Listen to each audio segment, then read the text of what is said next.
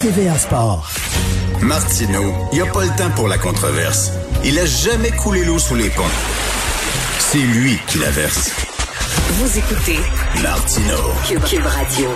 Alors, c'est l'ami Carl Marchand qui arrive avec ses nouvelles insolites. Et bien sûr, tu vas nous parler de cette toile de David Bowie qu'un gars a trouvé dans une brocante pour 5 piastres. C'est incroyable, ça, Richard. Euh, je suis un grand amateur de brocante. Je sais pas si t'aimes ça aussi. Oui, oui, oui. Il y a le, le- bon, c'est sûr que quand tu vas au marché aux puces Saint-Michel, des fois tu te dis, il me semble que le plein incendie a pas l'air euh, trop euh, trop serré. Là, qu'il faudrait.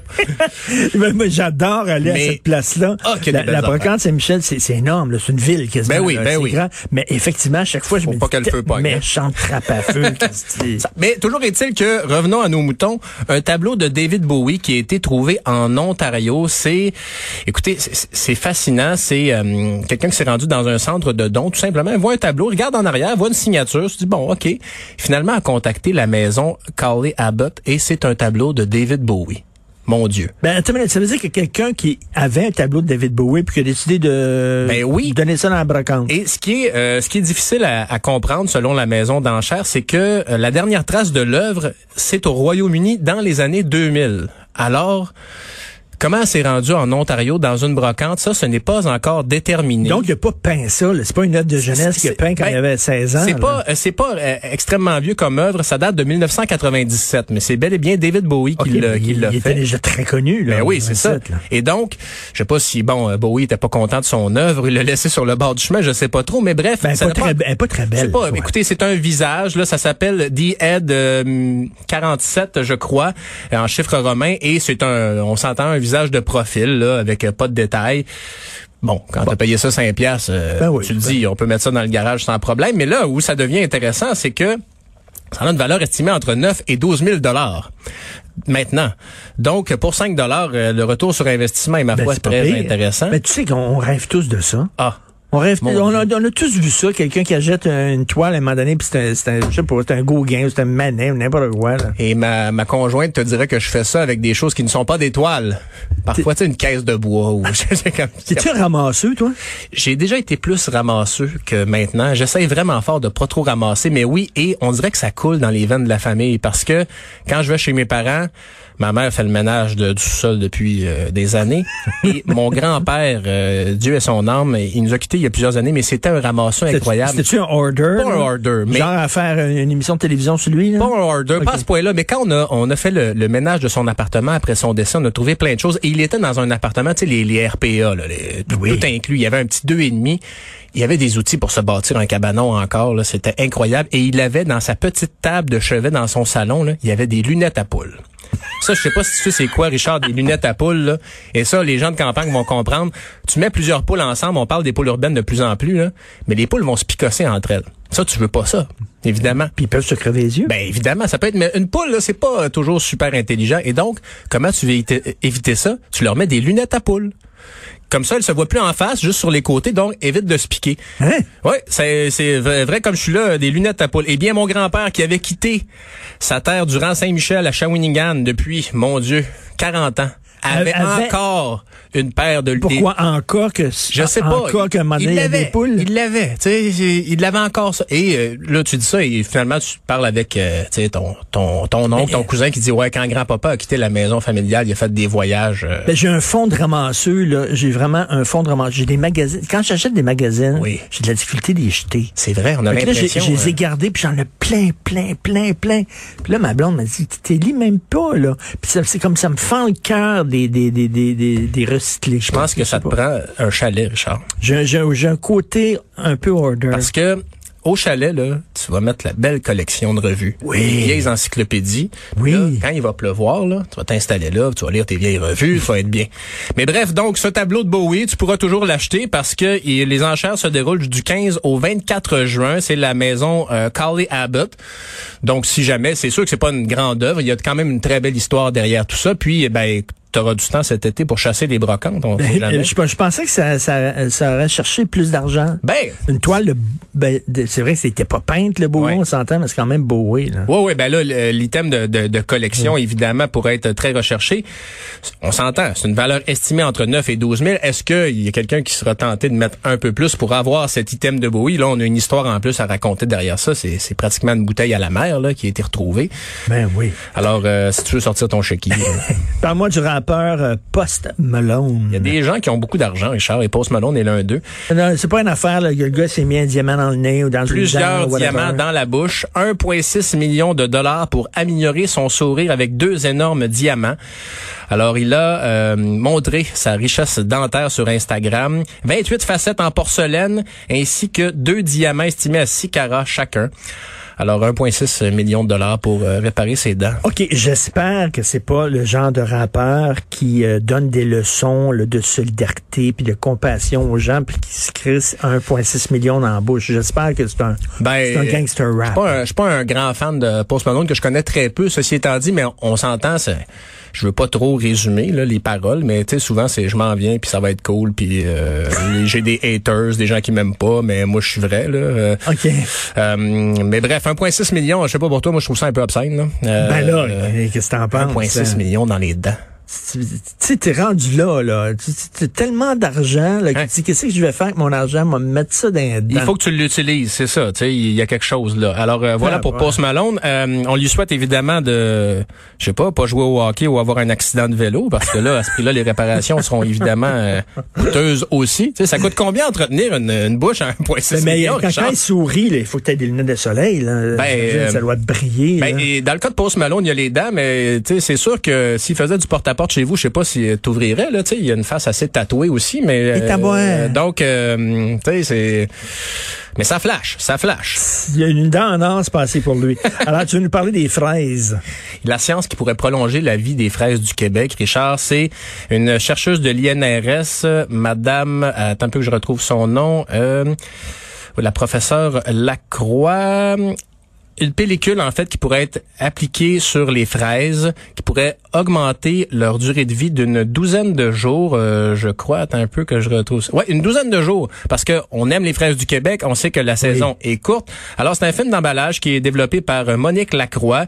Puis évidemment, là, c'est une, une pellicule qui est assez particulière parce que c'est fait à partir d'une molécule naturelle issue de la carapace des crustacés. Un bio-emballage, en fait. De là, fait que ta fraise va goûter la, la crevette ou quoi? Ben, elle va pas goûter la crevette, heureusement, parce que ça serait peut-être un arrangement. Quoique dans un- une petite salade d'été, là, fraise, crevette, c'est peut-être pas mauvais, mais euh, en gros, c'est vraiment un papier, euh, un bio, un bio emballage et ça peut augmenter le temps de préservation. Et on sait aussi que les aliments sont généralement irradiés là, pour prolonger la vie. Avec donc avec ce- ces types de technologies là, ben on peut augmenter donc euh, la durée de vie et De nos belles fraises. des fraises et on peut augmenter, garder la saveur plus longtemps. Évidemment, c'est pas encore rendu à l'épicerie la plus près de chez vous, mais c'est le genre de choses qu'on verra. Mais parlant de bouffe de l'avenir, tu as vu Sylvain Charlebois dans le Journal de Montréal qui a écrit sur la, la viande en laboratoire? Euh, moi, je suis fasciné par ça. Totalement. Là, alors, on fait pousser de la viande avec des cellules souches de vache, de bœuf. là. Donc, ça, ça veut dire que des, des vegans et des végétariens pourront manger de la viande euh, sans aucun problème parce que il y aura pas d'animaux qui ont été abattus, il n'y a pas d'animaux qui ont été Ouais. élevés en d'élevage intensif. Donc, c'est- c'est tout- tous les problématiques éthiques foutent le camp. Ouais. Euh, euh, t'es végé, toi? T'es végétarien? Non, non. J'ai déjà été euh, à moins manger de viande. La pandémie m'a fait retomber plus vers la viande, mais j'essaie de, De- de revenir, diminuer la consommation de viande. Mais mais qu'est-ce que tu penses que, que les végés vont faire? Est-ce qu'ils vont être prêts? Parce que ça a l'air que... Je sais pas. Quand- si on regarde la question d'un autre, parce que tu dis bon, il y a le point de vue éthique de, euh, il y a pas, de- parce que l'idée de, aussi dans, dans le véganisme, c'est de dire l'animal peut pas consentir à être abattu pour bon, etc. Il y a la, la question du consentement animal Oui, qui se ça. pose Mais là, pas. là, Sauf que ça enlève ça. toutes là. les ressources qu'on va prendre pour faire pousser de la viande en laboratoire ne pourraient-elles pas être utilisées, tu sais, ça coûte Ah. cher à produire ça, quand on considère ça. Donc, mais là, on tombe dans le... Non, non, non, non, mais ça, c'est bon, t'es bon, t'es bon. c'est- comme quand on prend euh, beaucoup de, de maïs pour faire du euh, pas du kérosène mais le, le- de, de l'éthanol, mais ça coûte extrêmement cher. On prend des terres agricoles pour faire du carburant. Est-ce que là, Bonne question. Bonne question. Autre chose, euh, tu sais qu'il y a des animaux qui sont en voie d'extinction qu'on n'a pas le droit de chasser. Bien sûr, on n'a jamais mangé du lion, on n'a jamais mangé de l'éléphant. Tu pourrais en manger? Imagines-tu? Les, les, Tu euh, pourrais manger un hamburger de lion. et, tu sais, Wayne Lapierre, le gars de la NRA aux États-Unis, qui s'est fait prendre à avoir ben de la misère à tirer un éléphant. Oui. là. Mais Oui. son steak d'éléphant, là, il il pourrait l'avoir différemment. Il y a plein de gens qui voudront flasher. Je me suis payé un steak d'éléphant. Tu à pourrais 12 000 manger de la viande humaine et ce serait pas du cannibalisme. Parce que ce serait Un de la viande ça. humaine euh, poussée en laboratoire. Tu pourrais goûter qu'est-ce que ça goûte de la viande humaine sans aucun problème éthique et moral. Je- mais un certain malaise, peut-être. Peut-être. T'en mangerais-tu de la viande humaine, toi? Euh, non. C'est bizarre, hein, non. C'est vrai, ben c'est ça. Est-ce ça- que je mangerais par contre du lion puis de moi j'aime ça manger. Puis euh, je, je goûte à tout. Est-ce que je mangerais du lion puis de l'éléphant? J'aimerais savoir ça. Ouais. Pas un vrai là, mais sachant que c'est poussé en laboratoire. Mais là ça coûte super cher, là. ça coûte des centaines de milliers de dollars. Ben, là, sais.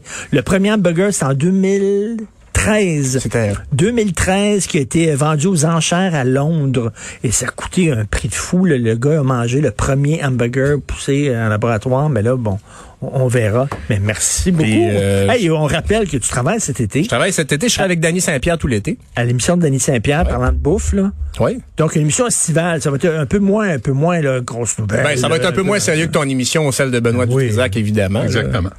Et j'ai- euh, je, je serai chroniqueur Ben oui, à, ben oui. à l'émission. Et pour terminer sur la viande artificielle, je vais compter une blague plate, si tu me permets, Richard. Tu sais Ah oui, pourquoi donc. les cannibales mangent pas de clowns? Non. Ça goûte drôle. Boum. Elle était vieille, vieille comme le monde, mais je n'ai pas pu m'en empêcher. Je suis désolé. Ah, ah, des fois, faut les ressortir. Merci, Carl Marchand. Merci. Vas-tu parler de bouffe à son émission? Oui. T'as le, bon, t'as le bon gars. C'est un expert. Il Oui, sait pas, semble-t-il sait pas faire bouillir un œuf. Il fait une meringue incroyable. là. non, non. Il est capable Mais- de la mais manger Benoît- sans ses mains. Benoît, ce qui le fait rire, c'est que ça m'est arrivé à quelques reprises. Quand on allait manger avec la gang des francs-tireurs, où je salissais ma chemise. Il y avait de la Ah, moutarde qui oui. tombait, ou de la sauce qui tombait. Et La lui, là, disait, ici. Là. ah, tout le temps. On était à un break le midi, là, on allait dîner ou on allait souper, puis on tournait le soir. Puis là, lui, là, il se demandait ce qu'il allait faire parce qu'il y avait une trace de ketchup. ou de moutarde. Puis un jour, je pense que Sophie l'a pris- pris en main. Il a dit, là, là, je vais te montrer à manger. avec une bavette. Elle m'a mis une bavette. Ah, et, avait euh, une bavette. Monsieur Martineau!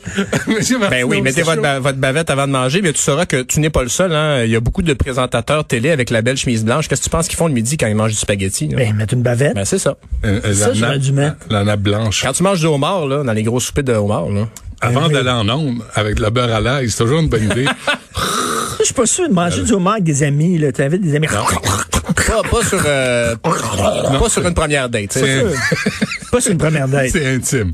C'est intime. Quoique c'est révélateur en même temps. T'as du goût, tu sais, c'est sûr que tu l'invites pas au grilled cheese. là. Ouais. Non plus. Spaghetti aussi, première date. Pas sûr. Ben là, Qu'est-ce t'as que l'air- vous mangez? Qu'est-ce que, qu'est-ce que vous proposez pour la première date? Des sushis. c'est pas mauvais. Euh, Des sushis. S'ils sont bons. Oui, puis si tu cuisines toi-même, moi je dis euh, la salade. Tu sais, si t'es un gars célibataire, la salade c'est bon. T'envoies un signal que tu prends soin de toi, tu prends soin des gens, tu manges des légumes. Bon. C'est vrai, ça. OK. Ah ouais. Une fois. Achille est d'accord. Achille est d'accord. Il en fait de la salade, lui. Ah, les, euh, les Alouettes euh, vont jouer cet été. Une omelette? Préparez-vous. Oui. Puis euh, on va en parler tantôt. À 11 heures, euh, on va revenir sur toutes ces, ces informations, là, les infections qui arrivent, les réinfections, le- de- tu sais, juste savoir à quoi il faut s'en tenir. Est-ce qu'on peut, après deux vaccins, Quoi, tu parles le, Delta, là? Ouais, le, le Delta, tous les variants, c'est nomme-les, là, je je suis de la misère à suivre. Et à midi, on va faire le portrait de Nathalie Piché, qui a été tuée par un type qui voulait la citoyenneté canadienne, selon euh, les proches de Mme Piché. Puis on va avoir aussi Pierre-Hugues Boisvenu, qui est sénateur, qui propose des choses concrètes. Parce que là, on a aidé, on a mis de l'argent pour euh, l'hébergement, puis mais il va falloir les pogner avant qu'ils passent à l'acte. Ça, ça se peut plus, là. Ça se peut plus. Jolie, on lui avait saisi ses cinq au mois de janvier, puis il a tué au mois de juin. Alors, qu'est-ce qui s'est passé pendant six mois? Lui, qui a tué Piché, Nathalie Piché, lui, il- on le savait, là, qu'il y avait des cas de violence conjugale. On le savait, il était connu des policiers. Comment se fait qu'il a pu s'approcher encore? Comment se fait qu'il a pu négocier ses conditions? Son 810 pour ne pas importuner la victime. Importuner. Moi, importuner, là, c'est Carl, je vais laisser un circulaire de Provigo dans ta boîte aux lettres. Ça, je t'importune. Ouais. Je te dis d'arrêter puis tu continues. Ben, moi, cette affaire-là, Ça s'arrête là, Oui, tu sais. oui. Mais, mais je commence ce règlement-là, là, de Le dire que 810? t'as pas le droit d'approcher à Ouais. tant de mètres ou de kilomètres de ton ex. Y a- les policiers ne suivent pas 24 heures sur 24. Comment tu peux, c'est bien beau dire ça, là, mais comment tu peux l'appliquer puis t'assurer que ça soit vraiment respecté? Savez-vous quoi, ce matin? Mine de rien, là, je m'entraînais, je regardais LCN avec les titres, puis il y avait la publicité avec Patrice Robitaille. Tu sais, tu Ouais. comme Ben ouais, ben ouais. Et je me suis rendu compte à la fin, quand Patrice Robitaille s'adresse à la caméra et dit, faut, c'est toi qui, qui dois changer. Derrière, le gars, il est dans le salon avec la femme, puis il est toujours en train de l'engueuler. Puis je me dis, il n'y a pas une publicité où on montre qu'il y a des conséquences à la violence conjugale pour les hommes. Il n'y a jamais, il y a jamais de pub où, mettons, le père du gars ou le père de la fille débarque. Puis dit, hey, Baquet, là, ça va faire. Ou le frère, ou le cousin, ou le voisin, ou la police, ou le gars en cellule. À un moment donné, il va falloir qu'on serre la vis un peu sur les conséquences de la violence conjugale. On peut pas juste dire soyez bon puis euh, calmez-vous, tu sais. Il va falloir que va falloir qu'on serre la vis. Puis au-delà des gestes de violence aussi, tu sais, ces personnes-là qui, cette victime-là qui était proche d'un homme violent, elle le savait que cet homme-là était violent, elle l'avait signalé. Comment tu vis ces derniers jours ont dû être atroces Ouais. dans la peur. Ouais. Fait que, tu sais, à un moment donné, est-ce que c'est Lisette Corbeil, je pense son nom, je, je veux pas me tromper, là, qui a été tuée par euh, Jolie. Et ses, ses armes ont été saisies. Elle aussi, là, elle avait dit qu'elle avait peur. Mais nulle part, on apprend qui a échappé le ballon. Parce qu'il y a quelqu'un qui a échappé le ballon. Il y a, il y a, il y a des policiers, il y a une autorité quelconque qui est pas allé voir Jolie, va dire là, là, là, tu vas aller, tu vas me suivre, tu vas aller en thérapie, tu vas prendre soin de toi avant de commettre ce qu'il a commis. Parce que si on parle de meurtre, on parle de gens qui sont, de femmes qui sont mortes, qu'il n'y a pas de retour en arrière. En tout cas, il faudrait pas, là, mais il faudrait pas qu'un qu'un gars touche à une de mes filles. On te dire, là, j'utiliserais un bat de baseball pour autre chose que jouer au baseball. Je peux te le dire. On Déjà, t'écouter. t'as pas joué beaucoup dans ta vie? Non, C'est un non, signe. j'ai pas Si joué tu beaucoup, mais là, je pense que Je te vois pas à court, Richard. Il sait pas c'est où la raccourci. c'est euh, C'est le en baseball, face de l'arrêt long. C'est la petite balle blanche. OK, OK. C'est pas le ballon brun, là. On va t'écouter, on va t'écouter? Ah, c'est gratis. Ben oui. à perdre? Alors, euh, merci à mon équipe extraordinaire, Florence Lamoureux à la recherche. Merci beaucoup, Florence. Merci, Maude, pour le coup de main. Merci, Achille Moinet, pour la console de la réalisation. On se reparle demain à 8 heures. Bon, écoute, Benoît.